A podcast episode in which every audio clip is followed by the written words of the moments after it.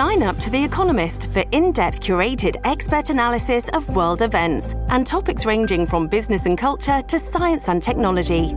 You'll get the weekly digital edition, online only articles, curated newsletters on politics, the markets, science, culture, and China, and full access to The Economist Podcast Plus. The Economist is independent journalism for independent thinking. Go to economist.com and get your first month free. TBS ポッドキャスト発信型ニュースプロジェクト。荻上チキ。セッション。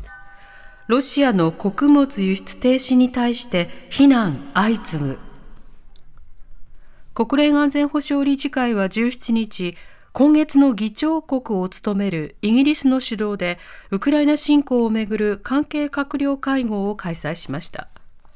ロシアはこの日、国会を通じたウクライナ産の穀物輸出の合意を停止すると発表。この決定により、世界の食糧危機が再燃しかねず、ロシアに対し各国から非難の声が集中しました。ウクライナのクレバ外相は、ロシアは世界を脅迫している。ウクライナ人やアフリカやアジアなど世界中の何千万人もの人々の生活に影響する脅迫だと強調。アメリカのトーマス・グリーンフィールド国連大使も、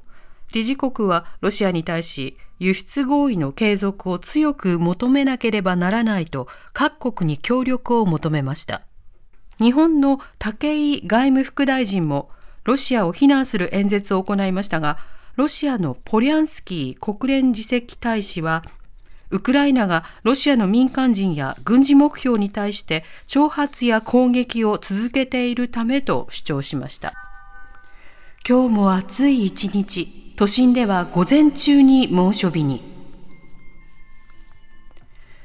日本列島は今日も各地で猛暑日となり、気象庁は関東から九州、沖縄の広い範囲に熱中症警戒アラートを発表していて、適切なエアコンの使用やこまめな水分補給など熱中症対策を呼びかけました。東京都心では今朝早い段階から気温が上がり、午前9時20分には35度に達して猛暑日を観測。最高気温は37.5度となりました。また全国900余りの観測地点のうち午後3時半時点で161地点で猛暑日となりました。一方、加藤厚生労働大臣は気温が高い中での新型コロナウイルスの感染対策について気温が高くなっている中でマスクを着用した場合、熱中症のリスクがより高まる、こまめに水分補給するなど十分注意してほしいと述べました。市川猿之助容疑者、父親への自殺幇助の疑いで再逮捕。東京目黒区の自宅で父親の市川段四郎さんに自殺を手助けしたとして俳優の市川猿之助本名木下隆彦容疑者が警視庁に再逮捕されました。取り調べに対して市川猿之助容疑者は間違いありませんと容疑を認めているということです。また、市川猿之助容疑者は先月母親の木下信子さんの自殺を手助けしたとして逮捕されていますが、これまでに私も両親の後を追って自殺するつもりでしたなどと供述しているということです。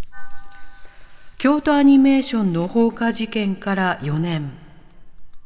36人が死亡した京都アニメーションの放火事件から4年となる今日、現場となった京都市伏見区のスタジオの跡地で追悼式が開かれました。追悼式には午前10時半ごろから遺族や関係者ら150人が出席。八田秀明社長は事前の取材に対し、事件から何年過ぎようと無念さはいささかも変わりませんとコメントしています。この事件は2019年7月18日の午前、京都アニメーションの第一スタジオから火が出て、スタジオ内にいた社員36人が死亡し、32人が重軽傷を負ったものです。殺人などの罪に問われている青葉真司被告の裁判員裁判は9月5日から始まる予定です。アメリカ軍の内部情報を含むメール、長年マリに誤送信。イギリスのフィナンシャルタイムズは17日、アメリカ軍の内部情報を含むメール数百万通が西アフリカのマリに誤って送信されてきたと報じました。アメリカ軍のメールアドレスのドメインの末尾、MIL がマリの ML と似ており、宛先の入力ミスが原因で発生したということで、国防総省の新副報道官は会見で、誤送信の対策強化に努めていると述べました。マリを識別するためのドメインを管理する業務を担ってきたオランダの IT 企業がアメリカ政府に繰り返し注意を促しましたが、誤送信は止まらなかったということで、ロシアとの関係が近いとされるマリへの誤送信は軍の情報管理が問われることになりそうです。40年介護の妻殺害の裁判員裁判、実刑判決。去年11月、神奈川県大磯町で40年近い介護の末、79歳の妻、藤原照子さんを車椅子ごと海に突き落とし殺害した罪に問われている藤原宏被告82歳に対し、横浜地裁小田原支部は懲役3年の判決を言い渡しました。今日の判決で木山信郎裁判長は、照子さんは何ら落ち度がないにもかかわらず、信頼していた夫に殺された。その絶望感や無念さは計り知れないと指摘し、懲役3年の実刑判決を言い渡しました。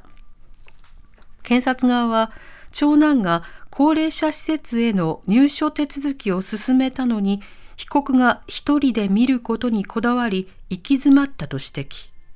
弁護側は息子らが許しているとして執行猶予が妥当と主張しました。最後に木山裁判長は藤原被告に対し、服役する中でなぜこうなったのか考えてほしい。元気で刑務所から出てきて余生を過ごしてほしいと述べました。おしまいに株価と為替の動きです。今日の東京株式市場日経平均株価は先週末に比べ102円ほど高い32,493円89銭で取引を終えました。一方、東京外国為替市場円相場午後4時現在1ドル138円33銭から34銭で取引されています。